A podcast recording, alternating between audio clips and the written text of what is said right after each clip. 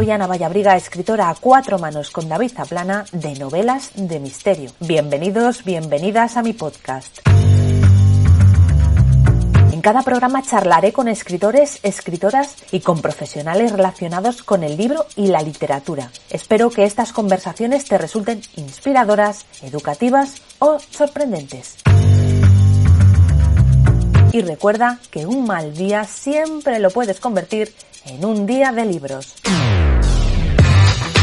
Hoy en un día de libros voy a tratar un tema que creo que preocupa y bastante, o por lo menos debería, a padres y educadores. Vamos a hablar sobre cómo crear buenos hábitos lectores y cómo acercar a los autores y autoras clásicos a los más jóvenes.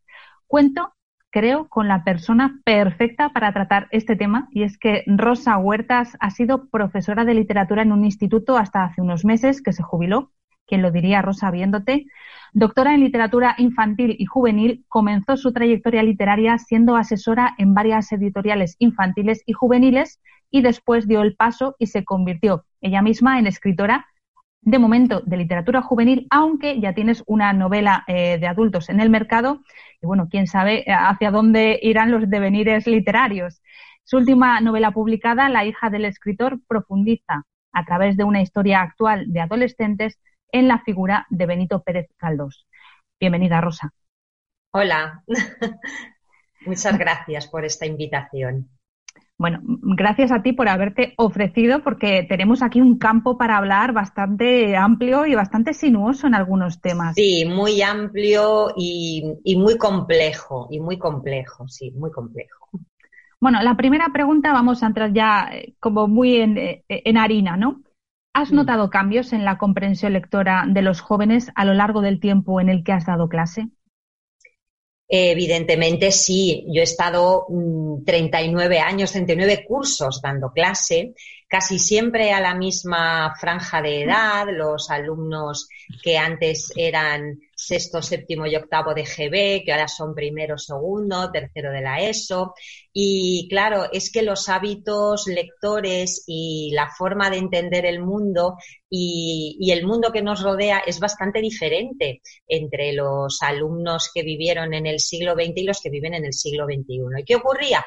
Pues que ellos siempre tenían la misma edad y yo cada vez era más vieja, por lo tanto notaba que, que la distancia entre ellos y yo iba, iba aumentando, pero sobre todo en, en, lo relacionado con los, con los referentes que manejábamos. Yo con los, con los chicos de, de los años 80 y de los años 90 notaba que tenía muchas cosas en común, ¿no? Bueno, cuando empecé a trabajar muchísimas, porque en el segundo colegio donde trabajé me llevaba menos años con los alumnos que con mis compañeros.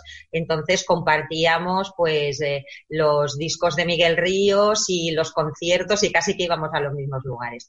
Pero es cierto que con esos chavales de los años 80 y 90 compartía muchos referentes porque todos teníamos un mismo, un mismo mundo, vivíamos en el, en el mismo círculo, teníamos los referentes de la televisión, del mundo cultural, pero claro, ahora esto se ha ampliado de tal manera con las redes sociales, con Internet, que yo en estos últimos años muchas veces no sabía de qué estaban hablando mis alumnos, porque a lo mejor era de youtubers o de, o de algo que habían visto en internet o de pues estos personajes que pululan por las redes que a los que tenemos una edad ya no, no conocemos, ¿no? No estamos en contacto con ellos. Entonces, eh, tienen una cultura muchísimo más audiovisual que la nuestra.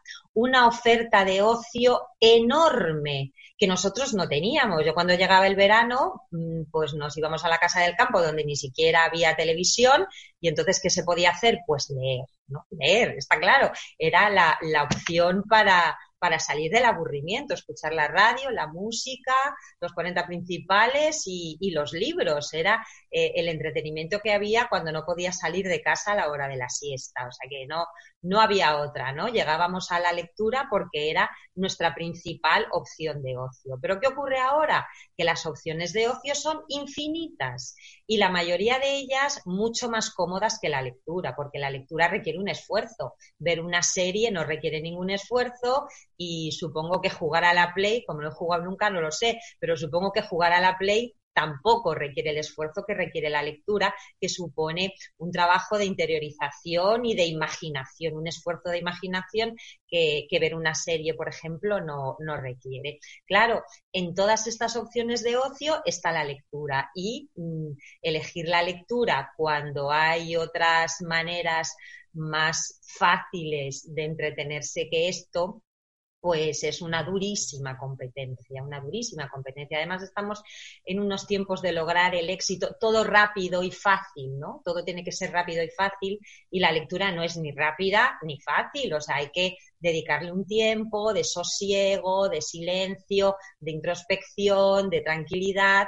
y, yo creo que, que ya no, no, se les ha educado para eso. Y a los adultos también, ¿eh? Los adultos también creo que estamos perdiendo tiempo de, lectura. Mm, vamos, eh, yo misma creo que, hace años dedicaba más tiempo que ahora porque a lo mejor ahora me pongo a ver una serie por la noche, ¿no? Y antes me ponía a leer, ¿no? Y, y conozco gente que era infinita lectora que ahora lee menos precisamente por esto. O sea que si notamos el cambio en los adultos, pues mucho más en los jóvenes que ya han nacido en un mundo así establecido. Entonces resulta complicado, complicado hacer lectores, ¿no? A mí esa pregunta que me hacen muchas veces cuando, cuando voy a hacer encuentros con lectores, a colegios e institutos, siempre me preguntan ¿cómo podemos hacer para que para crear hábitos lectores, para que los chicos lean? Y yo esa pregunta le llamo la pregunta del millón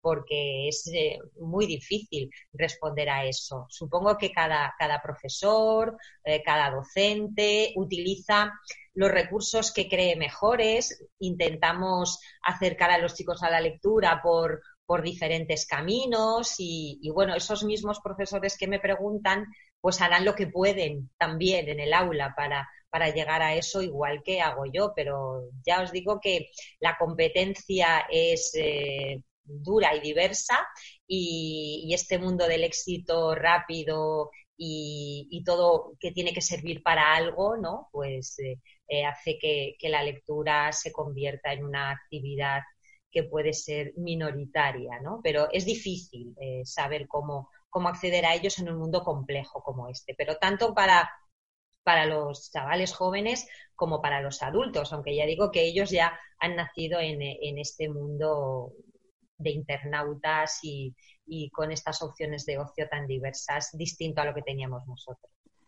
Bueno, te iba a hacer yo la pregunta del millón también.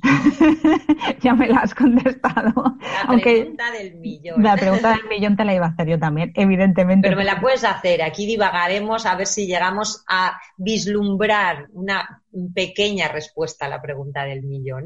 lo que pasa es que yo confío más en los padres que en los docentes. Es decir, en el ejemplo que le dan los padres creo que es fundamental para, para que un niño lea, ¿no? Pero al margen de eso, bueno, ahora me comentas qué opinas tú, pero también me interesa saber qué importancia tiene la literatura juvenil en crear esos hábitos lectores. Pues verás, a mí me parece fundamental, fundamental. Eh, porque mm, lo que, se, lo que se pretende conseguir es llegar a lo que se llama lector competente, es decir, a alguien que se sienta capaz de leer cualquier texto y que luego pueda elegir. ¿no? El problema es que si no llegamos a tener un nivel competente de lectura, pues nos sentiremos excluidos de la literatura, ¿no? No nos sentiremos capaces de leer, pues, al último premio Nobel, ¿no? Una persona que sea lectora competente, pues puede pensar, ah, pues mira, ha ganado el premio Nobel esta eh, poeta americana, pues voy a ver qué es, ¿no? Voy a acercarme a su libro a ver qué me parece. Pero claro, alguien que no tenga esa competencia lectora, pues ni se le va a pasar por la cabeza, ¿no? Leer al último premio Nobel porque va a pensar que no va a entender nada y que no le va a gustar. Entonces se va a perder algo importante, ¿no? Por eso es interesante llegar a conseguir ese nivel de competencia lectora. Pero claro, es, complejo llegar hasta allí, ¿no? Desde luego, estudiando literatura como una lista de autores, obras, eh, y épocas literarias no se llega. Eso está claro, ¿no? No vamos a llegar ahí, ¿no? Al lector competente. Lo que está claro es que en, primaria los niños son bastante lectores, ¿no? En, las escuelas yo creo que se trabaja muy bien ese, ese aspecto del hábito lector y los niños entre 9 y 11 años son los que más leen, ¿no? Mm, independientemente, es importante eh, la labor de la familia, luego hablaremos de ella, ahora estamos un poco hablando de la labor de la escuela, pero es verdad que hay biblioteca en el aula, que, hay una, una proximidad clara eh, tanto en, lo que se refiere a la programación de aula como en los libros de texto, se trabaja bastante la lectura y los niños a esas edades leen bastante. O sea que, bueno, ese primer escalón, a ese primer escalón yo creo que casi todos los niños llegan. Pero claro, luego hay que seguir subiendo escalones y el problema es que muchos salen del colegio de haber leído Fray Perico y su borrico, que es un clásico de la literatura infantil, y llegan a, secundaria y hay que leer la Celestina. Es que eso es imposible, ¿no? O sea, es, es, hacer como un salto mortal a ninguna parte. Es imposible, ¿no? Que, un chaval que viene de leer literatura infantil acceda a ese tipo de textos. Es que no lo va a entender, o sea, es, es imposible que llegue. Para eso yo creo que está la literatura juvenil. Yo mm, me refiero a una literatura infantil de calidad que, existe y que, es, me parece, el escalón necesario para, ir avanzando en esa competencia lectora. Es decir, textos cada vez un poco más complejos, em, cada vez con personajes más profundos, con tramas que a lo mejor no siguen el orden lineal, con eh, ambientes distintos de la ambientación realista, eh, aludiendo a épocas pasadas o a, personajes históricos, ¿no? Claro, e, esa lectura tiene que existir porque eh, los libros de primaria, o sea, para lectores hasta 10 años, por ejemplo, tienen que seguir el orden lineal porque si no los chavales no se enteran. O sea, no puede haber retrospecciones ni puede haber anticipaciones. Pero eso está en la literatura, es un componente fundamental de la literatura. Eso los niños que han leído libros para 10, 11 años no lo entienden si no pasan por una literatura intermedia, ¿no? Llegar a una, no sé, eh, leer García Márquez, ¿no? Crónica de una muerte anunciada que te empiezan por el final, mm, eso no es imposible que lo entienda alguien que, no ha hecho ese recorrido. Entonces yo creo que, la literatura juvenil está un poco para eso. Claro, el problema es que eh, en las facultades de letras pues no se estudia la didáctica de la literatura ni, se habla de la literatura juvenil. Eh, no sé, mis, mis compañeros de, del instituto al que, al que yo llegué eh, tuvieron una mente muy abierta y, bueno, y empezaron a ver que podía ser muy interesante introducir textos juveniles en, en el aula, porque claro, ellos no tenían ni idea. O sea, o eres autodidacta o nadie te lo va a enseñar. Pero claro, hay otros muchos profesores que son muy academicistas y que piensan que lo que hay que leer en secundaria son los clásicos desde primero de la ESO. Y claro, pues ahí es cuando mm, los chicos eh, se dan cuenta de que la lectura piensan que la lectura no les gusta, porque si la lectura a partir de ahora va a tener que ser pues la Celestina, por ejemplo, ejemplo que pongo podría ser otro, pues evidentemente eso no les interesa. Eh, la literatura juvenil está para ir subiendo esos peldaños y además para, para crear ese placer de leer, ¿no? Eh, es difícil crear el placer de leer eh, a un adolescente al que, no sé, se le obliga a leer un texto clásico que no entiende. Eso es que, vamos, es sencillo de entender. Em, además, la, lectura eh, en la edad adolescente les puede ayudar pues a crear su propio universo imaginario. Es la época en la que pues en la que todos fantaseamos, en la que eh, los adolescentes parece que tienen otra vida paralela que ellos imaginan, eh, la época de crisis en la que ya no son niños, ya no se creen lo que les cuentan sus padres ni sus profesores, su cuerpo empieza a cambiar. Esa crisis Em, ellos la pueden ver en otros muy bien a través de la literatura juvenil, ¿no? Porque em, en muchos casos los temas son muy semejantes a los temas de los adultos, pero una característica bastante general, no, no, universal, bastante general en la literatura juvenil es que hay unos protagonistas que tienen la misma edad que ellos, a los que les ocurren cosas parecidas a, los que, a lo que a ellos les ocurren, Y entonces eso ya es un punto de unión, ¿no? Hacia, hacia el lector. Eso es importante, ¿no? Verte reflejado en lo que estás leyendo. Y, para eso está la literatura juvenil.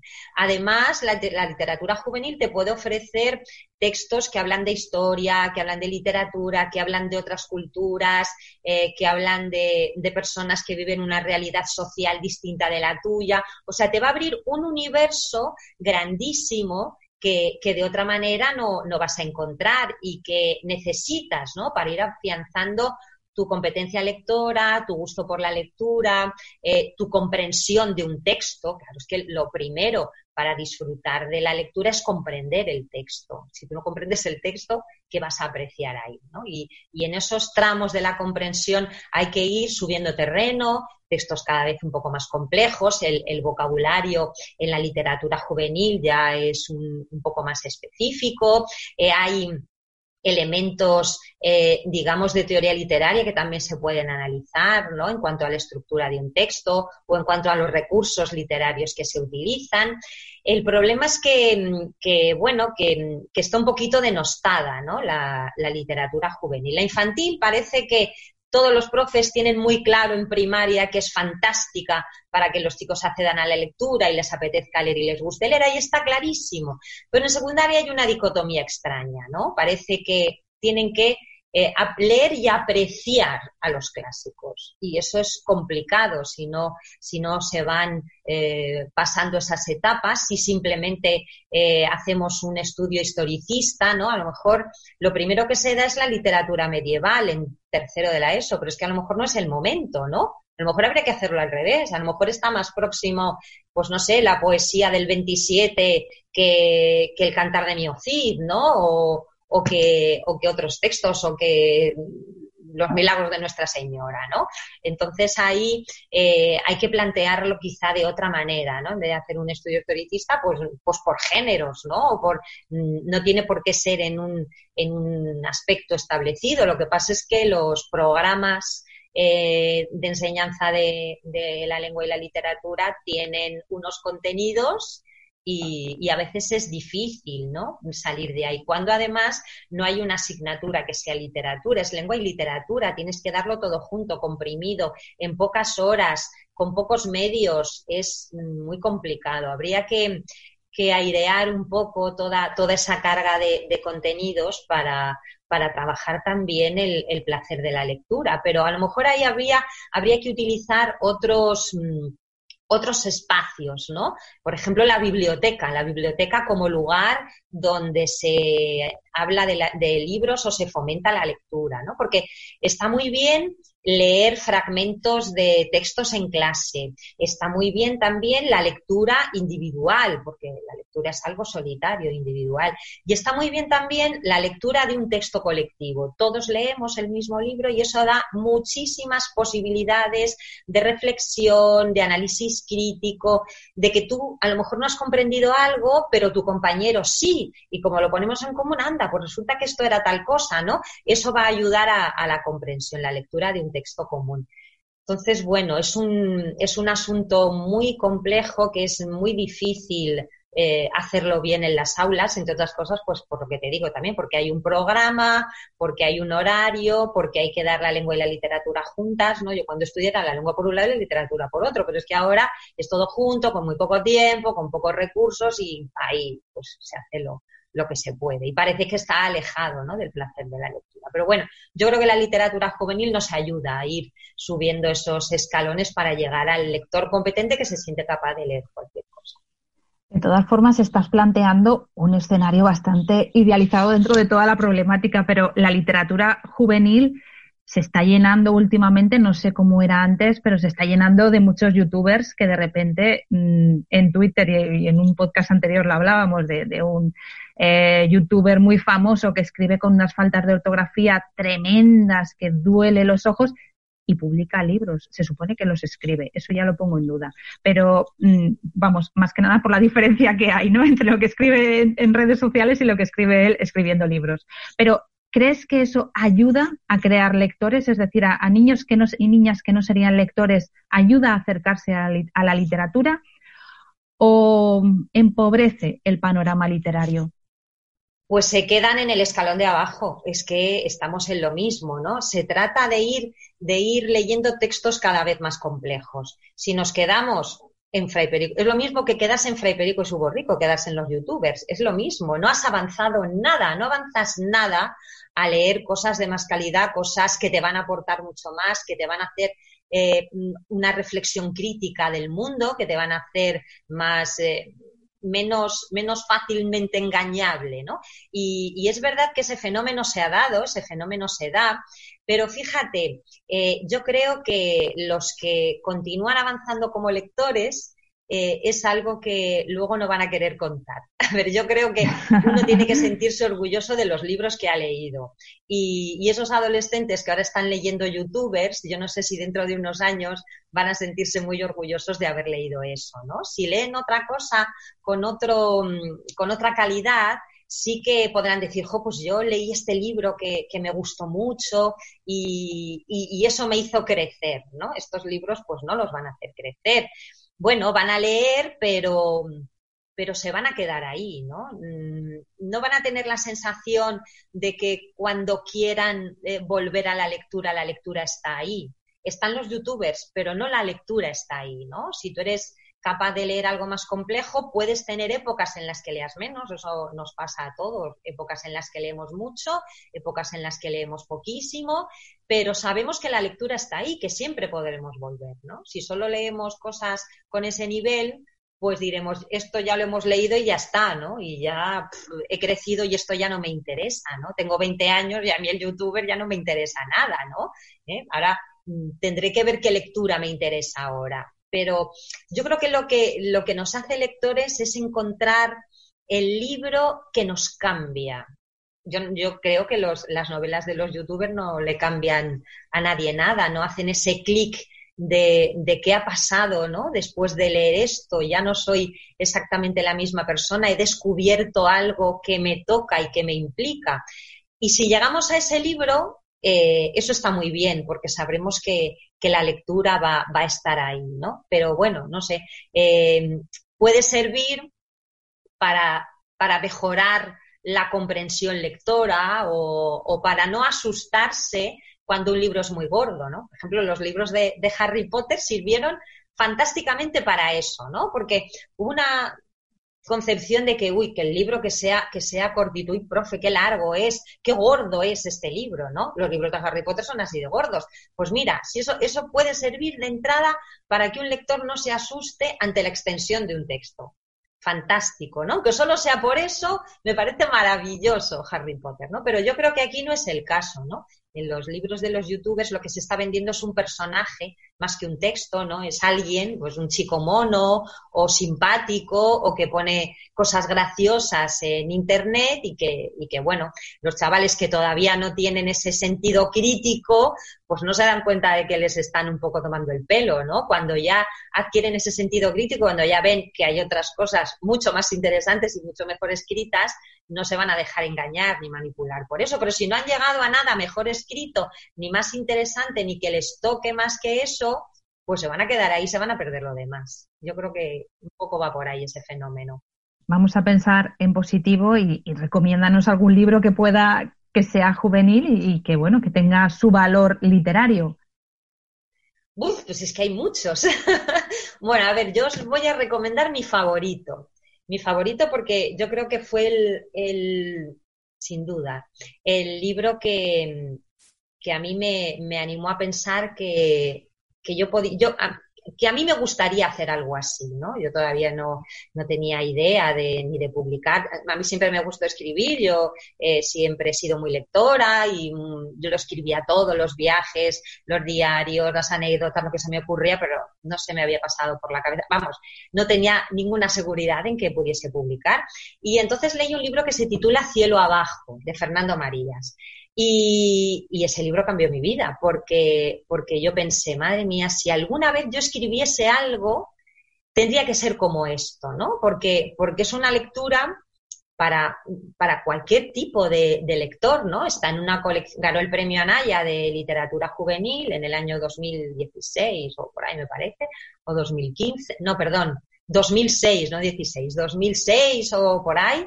Luego ganó el Premio Nacional porque, a ver, es una novela que, que bueno, que puede ser una novela histórica, una novela de aventuras, una novela de introspección personal, una novela con un texto dentro de un texto, o sea que ya tiene su complejidad, una novela en la que el protagonista no es exactamente un joven, durante una, una parte de la novela lo es, pero el resto no, una novela con un final un poco eh, diferente, ¿no? De lo que son las, las novelas juveniles así más complacientes y escrita maravillosamente bien. Entonces, claro, un, un joven que, que, sea capaz de leer y que disfrute cielo abajo, es que, es que ya está a punto casi, ¿no? De, de acercarse a otro, a otro tipo de textos cada vez eh, más altos, ¿no? Es, por ejemplo, eso puede ser un buen ejemplo de una novela juvenil muy bien escrita, con una trama muy interesante, con, eh, con una concepción amplia de la literatura, con un tema histórico, porque aparece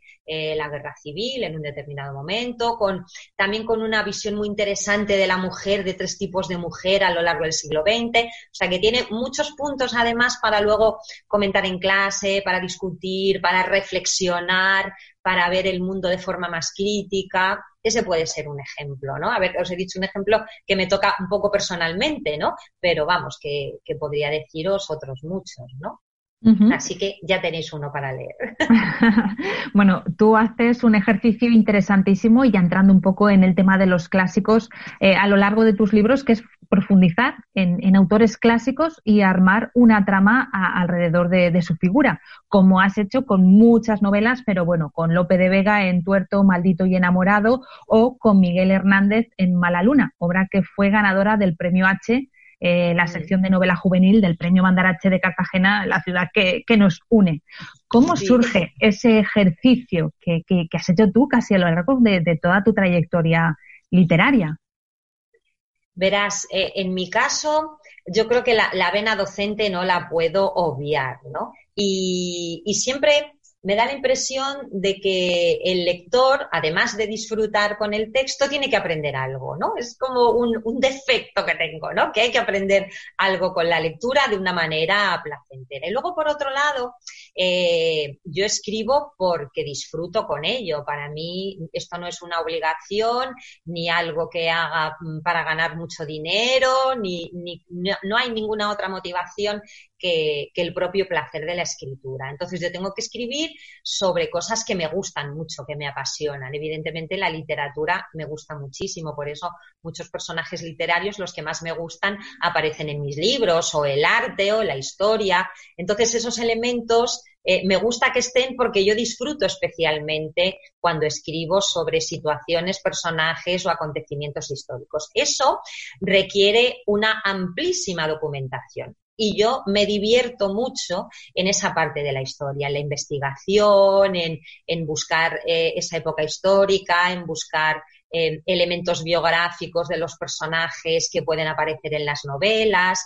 Eso implica un, un tiempo de lectura bastante largo, pero muy interesante del que a lo mejor, pues no sé, después de leer un libro, por ejemplo, sobre eh, Madrid durante la Guerra Civil para, pues para documentarme para varios capítulos de Mala Luna, pues a lo mejor saco tres ideas que me dan eh, la ambientación de lo que era la vida cotidiana, pues ya está, ¿no? Pero, pero eso me da la visión de conjunto del momento, de la época, de la vida de la gente.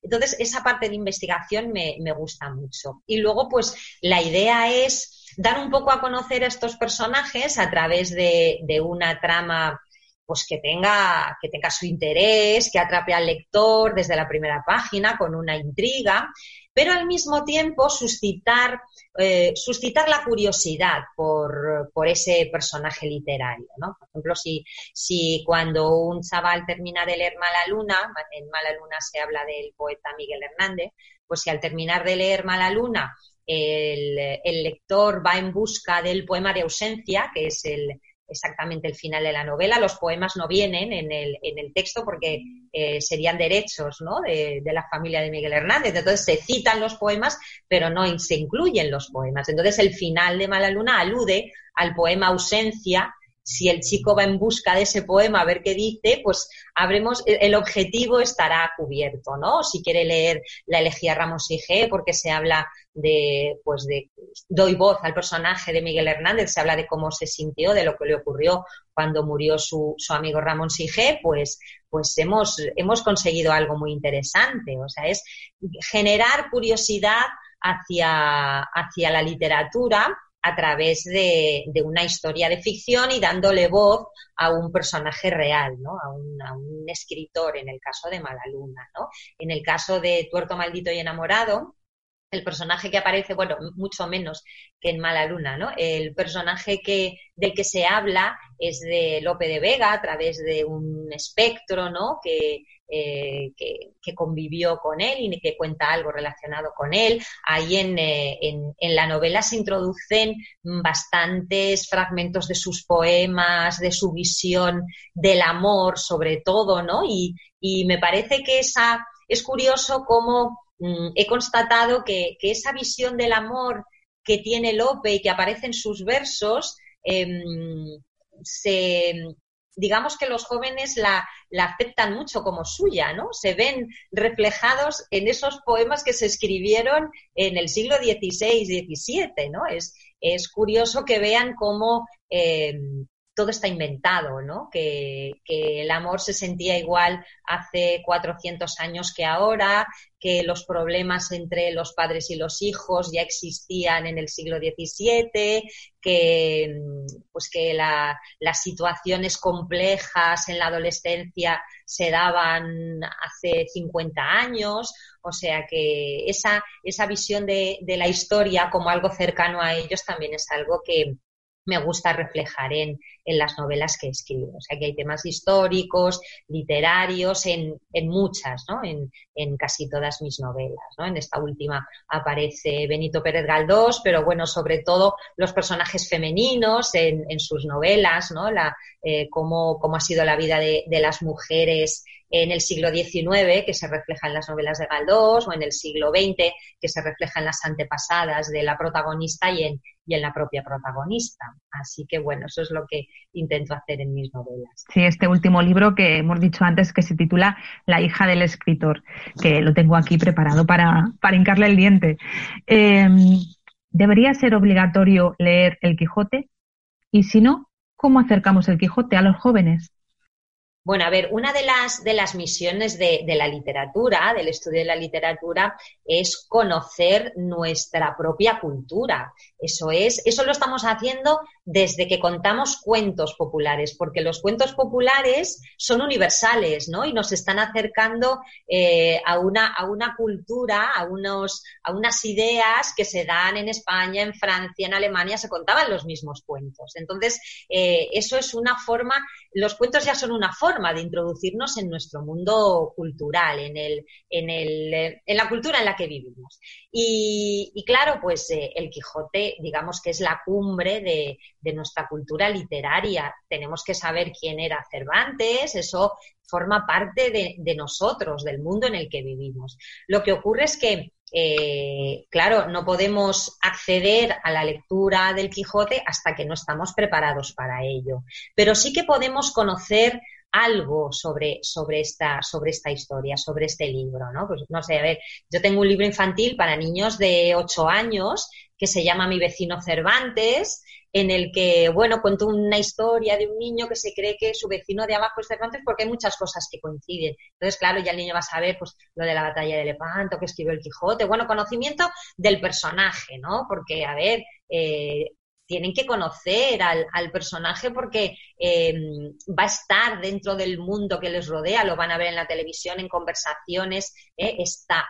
Eh, claro, no se pueden leer el Quijote con 12 años, pero bueno, hay algunas, pues para niños de sexto o de primero de la ESO, hay algunas adaptaciones que no es simplificar el texto, sino que es escoger varios capítulos del texto original adaptando un poco el vocabulario. Eso me parece muy lícito, ¿no? Porque es una aproximación y que ellos sepan que eso no es todo el texto de Cervantes, ¿no? Sino que eso les está esperando cuando ellos sean capaces de leerlo, ¿no? Si cuando en sexto han leído esa adaptación les ha parecido interesante y divertido, pues ya hay algo ahí, ya hay una semilla, ¿no? Pero si, claro, luego llegan a tercero y les obligan a leerlo entero, pues esa semilla no va a dar ese fruto, ¿no? Que es el que, es el que hace falta. Mm, entonces lo que ocurre es que muchos, eh, muchos chicos les cuesta llegar o no han llegado en el bachillerato a ese nivel de competencia lectora. Entonces a esos, pues bueno, les va a tirar para atrás, ¿no? todas esas lecturas más academicistas.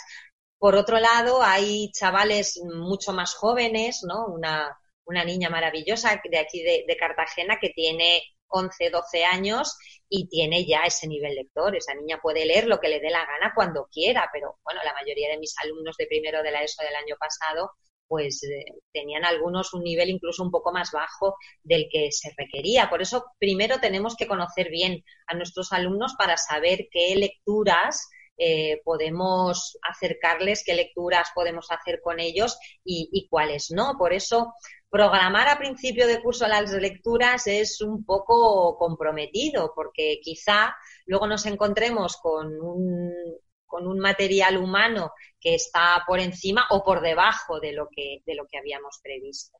Y, claro, pues ahí está muchas veces la dificultad. Eh, hay que intentar eh, acercar a, los clásicos eh, de la mejor manera posible, de la mano, eh, ayudando a comprender, ayudando a reflexionar, mm, ayudando a encontrar eh, la belleza de lo que estamos leyendo, ayudando a que aquellos se sientan parte de, lo que leen. Y claro, pues, pues a veces es, complicado, ¿no? Más que nada por esto que digo, que hay unos, unos planes de estudio, un, un poco tiempo, complejidad, etcétera que como veis es un poco la pregunta del millón. Otro tema que me parece interesante es si la selección de libros que hay, el canon que se ha elegido para impartir en las aulas, ¿crees que está desfasado? ¿Ha ido evolucionando con el tiempo? ¿Ha habido autores que se han quedado por el camino y otros que se han introducido? ¿O mm, crees que habría que darle ahí una vuelta a esos libros que se leen? más allá de las diferencias personales, como tú decías, de cada aula es diferente, a lo mejor hay que adaptar, pero a nivel global. Sí, sí, hay que darle una vuelta al canon. Hombre, lo importante es que en ese canon entre la literatura juvenil. Eso, eso me parece lo primordial, que parece que sí, pero no, no en todas partes ocurre, ¿no? No todos los profesores de secundaria están dispuestos a utilizar la literatura juvenil como medio. Entre otras cosas, porque claro, hay algo que parece evidente, ¿no? No puedes recomendar un libro si no lo has leído antes. Esto es de cajón, ¿no? Pero es verdad que a mí me ha pasado, ¿no? De llegar a un centro y que el profe no haya leído el libro que han leído sus alumnos. Eso no puede ser. Y claro, si quieres introducir literatura juvenil en el aula, primero te lo tienes que leer tú para ver si eso realmente mm, merece, ¿no? Formar parte del canon. Y a veces somos muy perezosos para eso. Y claro, ocurre que mm, si un libro nos ha funcionado bien, pues lo ponemos un año, otro año, otro año, otro año, otro año, otro año, otro año, ¿no? Y, a lo mejor hay otras cosas que, son nuevas eh, y que son más interesantes o que podríamos cambiar, pero como eso nos ha funcionado, ahí lo tenemos y ahí lo vamos viendo año tras año tras año. Yo la primera, ¿eh? No penséis que aquí estoy señalando a nadie, me señalo también a mí misma, porque claro, eso requiere pues actualizarse, leer mucho, buscar, eh, buscar lo que es adecuado para el grupo de alumnos que tienes y claro, ya es lo que faltaba, ¿no? Encima de todo el trabajo que, que supone la docencia y la falta de preparación que hay en las, en las universidades, ¿no? A ver, los maestros sí que tienen, porque yo la he impartido, una asignatura de literatura infantil, pero la asignatura de literatura juvenil y la didáctica de la literatura ya no existe, ¿no? En las, en las facultades de letras. Entonces, eso es algo que uno tiene que ser autodidacta. Y claro, mm, a veces eh, el canon tiene tela marinera y, y, sí que debería dársele una vuelta. Pero también podría ser cómo impartir ese canon, ¿no? O sea, si es el Quijote entero, si es una parte, si es léetelo tú solo, si es vamos a leer en clase, si es leéis este capítulo y luego todos lo comentamos, cómo, ¿no? No solamente es el qué, ¿no? Es el, es el cómo. Y, y bueno, pues ahí está, la, dificultad, ahí está la dificultad. Sí que es verdad que se han ido, se han ido eliminando cosas, se, ha ido, eh, se han ido poniendo cada vez menos textos, pero, pero yo creo que están demasiado fijados, ¿no? En bachillerato hay que leer este, este y este, ¿no? Pues no sé, habría que ampliar un poco las posibilidades para que el profesor pudiese elegir el texto más conforme al, grupo de, alumnos que tiene. A ver, yo ha habido años que, muchos años, que he leído con, mis alumnos El Camino de Miguel Delibes y lo hemos disfrutado muchísimo. Ahora ni se me ocurriría, ni se me ocurriría. O sea, mis alumnos de segundo, que es el curso donde yo lo he leído otras veces, pues no tienen la competencia lectora necesaria para, para llegar al camino, ¿no? Entre otras cosas porque muchos referentes que hay en ese libro ellos, ellos no los tienen, ¿no? Esa, esa vida rural de la que se habla es completamente ajena, ¿no? A, mis alumnos urbanitas, por ejemplo, ¿no? Entonces, bueno, hay que ir eh, adaptando ese, ese corpus a, a, los alumnos, a las situaciones y a, y a la capacidad de comprensión que tengan, claro habría quien te diría, voy a hacer de, abogado del diablo, que lo que se está haciendo es bajar el nivel. Pues es que mm, en el fondo algo hay de eso, ¿no? Lo que pasa es que, eh, ¿qué es importante? ¿El nivel o que lleguen a ese nivel? Claro, el nivel, yo puedo poner el nivel, a ver, cuando yo daba octavo de la ESO, perdón, octavo de GB, en octavo de GB se daba toda la literatura hasta, hasta el siglo XVIII horriblemente mal, eso se daba horriblemente mal, pero se daba, entonces claro, si yo digo, mis alumnos de segundo de la ESO no han dado eso, ni falta que hace, porque no están preparados para eso y porque seguramente aquellos alumnos de octavo a los que yo les expliqué aquello no se acordarán de nada porque eran, eran contenidos simplemente, nada más que contenidos, no había acceso a los textos, o sea que no es bajar el nivel, sino adaptar el nivel para llegar al nivel que se necesita, ¿no? Entonces, no sé si eso es eh, bajar el nivel. Es como cuando hay algo que a mí me pone muy nerviosa y es eh, que, que, los niños de cinco años en infantil, ¿no? En infantil tienen que aprender a leer por obligación. Y eso es un error garrafal, porque es que si no parece que el colegio tiene menos nivel porque los niños en infantil no saben leer. Pero si es que muchos niños no están preparados para aprender a leer en ese momento. Todos van a aprender a leer, todos, todos. Lo que pasa es que unos tienen una madurez, hay, hay alumnos que se llevan un año entero, un año entero cuando tienes cinco años, es que es, vamos, una parte importantísima de tu vida. Y eso eso sí que genera un enorme fracaso escolar y sobre todo un rechazo enorme a la lectura. Eso sí que lo he comprobado, fíjate, desde el principio. ¿eh? Lo del nivel se ve desde los cinco años. Cuando yo daba clase a, futuros maestros en una escuela de magisterio, em, siempre les hacía una encuesta, lo primero era una encuesta sobre sus hábitos lectores. Y en muchos casos, en muchos, ¿eh? me hablaban de su rechazo a la lectura, porque les obligaron por el, por el aprendizaje de la lectura, porque los obligaron a aprender a leer y tardaron mucho en aprender a leer, claro, porque no estaban maduros para ese aprendizaje. Entonces relacionaban la lectura con una experiencia odiosa de sus primeros años, les estaban obligando a hacer algo para lo que no estaban preparados. Cuando luego aprendieron a leer con seis años o con los que fueran, todos aprenden a leer. Pero enseñar, intentar obligar a aprender a leer cuando no se está preparado genera rechazo a la lectura. Pues había un porcentaje altísimo de chicas y de chicos que habían tenido rechazo a la lectura por el aprendizaje de la lectura. Entonces, claro, es, que ahí, ahí está el ejemplo, ¿no? Clarísimo. Cuando no estás preparado para algo y te lo embuten, ahí pues es que es rechazo, ¿no?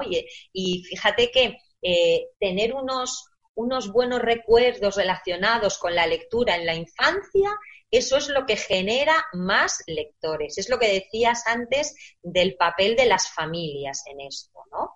Eh, por ejemplo, los cuentos que se cuentan a los niños antes de irse a dormir es que son fundamentales en el desarrollo del hábito lector. Es que ahí es, el primer contacto con la literatura está en esa oralidad. No hace falta saber leer para acercarse a la literatura. Te la están contando desde que te cantan una nana, desde que te cuentan un cuento.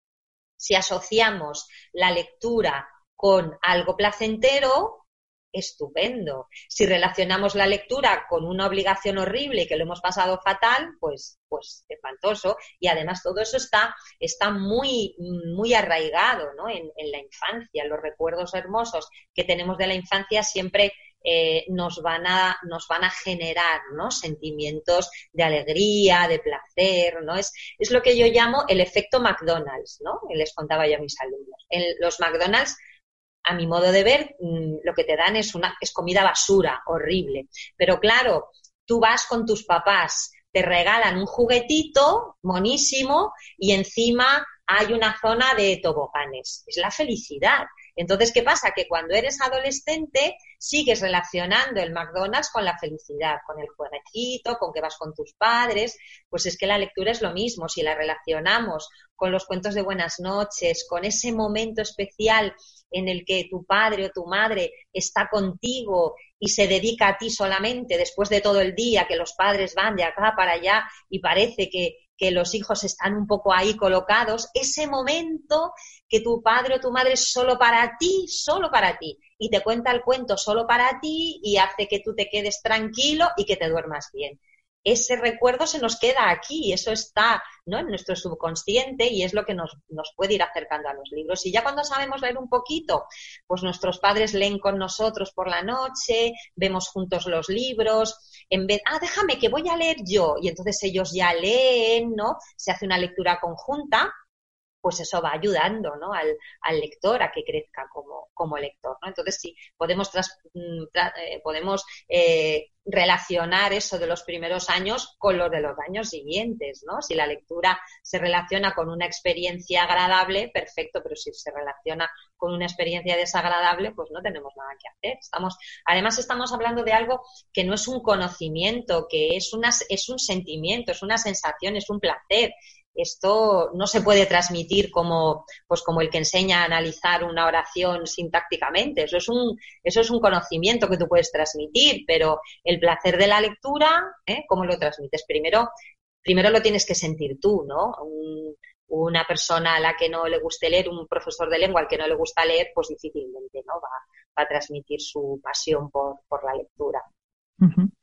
Yo creo que los niños que leen se les nota los adolescentes sí. que leen se les nota. ¿Crees que los, los adultos que no leen también se les nota? Pues yo creo que sí, yo lo noto, pero, pero claro, es que es, es algo que tú ya en una determinada edad eliges, ¿no? Hacer o, o no hacer. Pero, pero es cierto que en el, en el ámbito de cada uno, en el grupo de personas que conoce o, que, con las que se relaciona mejor o peor, creo que, que, eso está, ¿no? Yo, la gente con la que me llevo mejor, mis amigos y tal, pues son todos un poco como yo, ¿no? Y un poco como yo, pues eso, son personas que les interesa la cultura, que son lectores, ¿no? Pues habrá otras personas que sus amigos eran los que les guste mucho el fútbol y, y quedar el domingo a ver el partido en la terraza, pues claro, cada uno se, se junta con, con la gente que tiene aficiones similares, pero para mí, desde luego, es un placer, ¿no? Una, una velada con, con, gente lectora o que le gustan los libros, porque, porque ahí hay una profundidad y una forma, una forma crítica de ver el mundo que, que nos ofrece la lectura. Yo cuando hago mmm, clubs de lectura con, con los chicos en, en el instituto, me gusta muchísimo comprobar cómo los que van siendo asiduos a ese club de lectura son capaces de reflexionar sobre lo que han leído. Y eso me parece un paso importantísimo, porque entonces va a ser gente que no la van a engañar fácilmente, capaz de pensar, capaz de ver más allá de lo que les ofrecen, capaz de, de, poner ese espíritu crítico ¿no? en lo que escuchan, en lo que leen y, y eso lo da la lectura, esa capacidad crítica, esa capacidad de, de ver, de reflexionar sobre el mundo, esa capacidad de no tragarte todo lo que te cuentan, yo creo que la lectura está, está ahí como punto fundamental para conseguir todo. Sí, además hay una cosa que es clave y es que el pensamiento en abstracto no existe. El pensamiento está formado de palabras. Entonces, si hay algo que no sabemos expresar, es porque no lo entendemos, porque no lo comprendemos. Y creo que la literatura pues ayuda a eso. Por eso los chicos y las chicas que leen se nota cómo se expresan y que su mundo interior desde luego es mucho más rico y lo que tú dices, eh, vas teniendo esa clave para comprender el mundo y entender cuándo te están intentando engañar o cuando las cosas pues van como, como tienen que ir, ¿no? De alguna manera.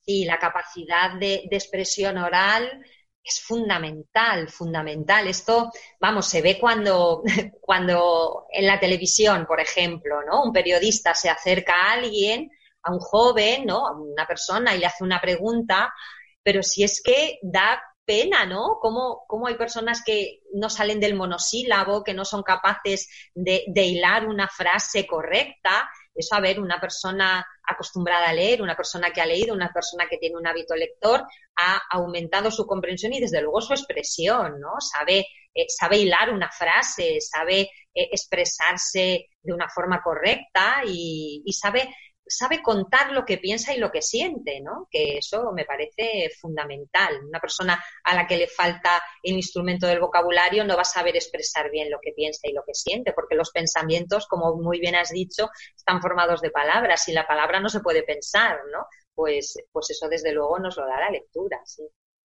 De todas formas, es muy complicado porque es lo que tú decías al principio. Hay tantas eh, opciones hoy en día y tan negativas, ¿no? Porque el tema de los móviles, el tema de, de los videojuegos impactan tan negativamente en los adultos, pero en los niños, vamos, mm, increíblemente.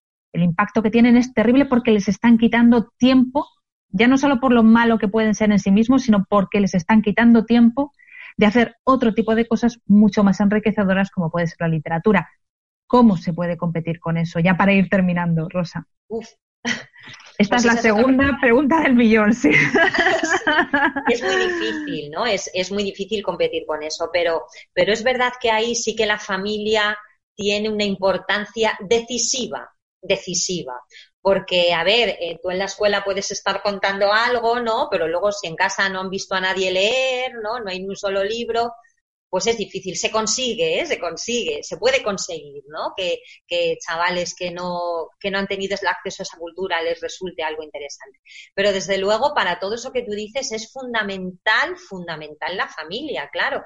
A mí me hace mucha gracia cómo cuando llegan al instituto hay muchos padres que están muy preocupados por si en, el, la puerta del instituto venden droga, tú fíjate, o sea, es una preocupación enorme y luego no controlan en absoluto lo que sus hijos están viendo por el ordenador. O sea, eso me parece brutal, porque ahí sí que están accediendo a contenidos totalmente inadecuados, antiformativos, mmm, de lo peor. Entonces, lo primero que hay que hacer es controlar lo que tus hijos están viendo ahí eso, esa es la clave, ¿no?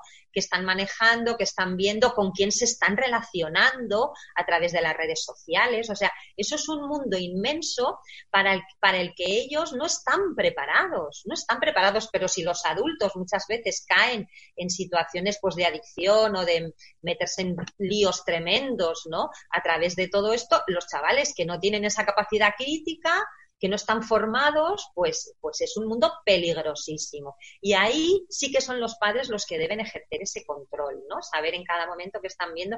A mí cuando me cuentan algunos chavales que, que tienen el ordenador en su habitación y que por la noche a las 2 de la mañana están chateando con no sé quién, es que, vamos, se me ponen los pelos de punta. Eso no puede ser. Eso no puede ser, eso es mucho más peligroso que, que pueda haber que haya alguien vendiendo papelinas en la puerta del instituto. Eso, pues es muy raro que ocurra y además es que los de primero no van a ir a ver qué es lo que pasa, pero sí van a ir al ordenador y van a ver pornografía y, y van a relacionarse con adultos que no deberían.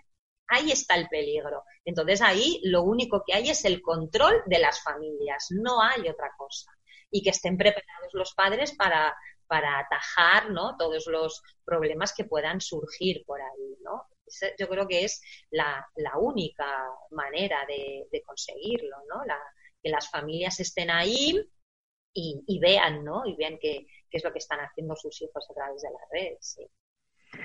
Muy bien, Rosa. ¿Dónde pueden encontrarte en redes? Rosa Huertas en Facebook.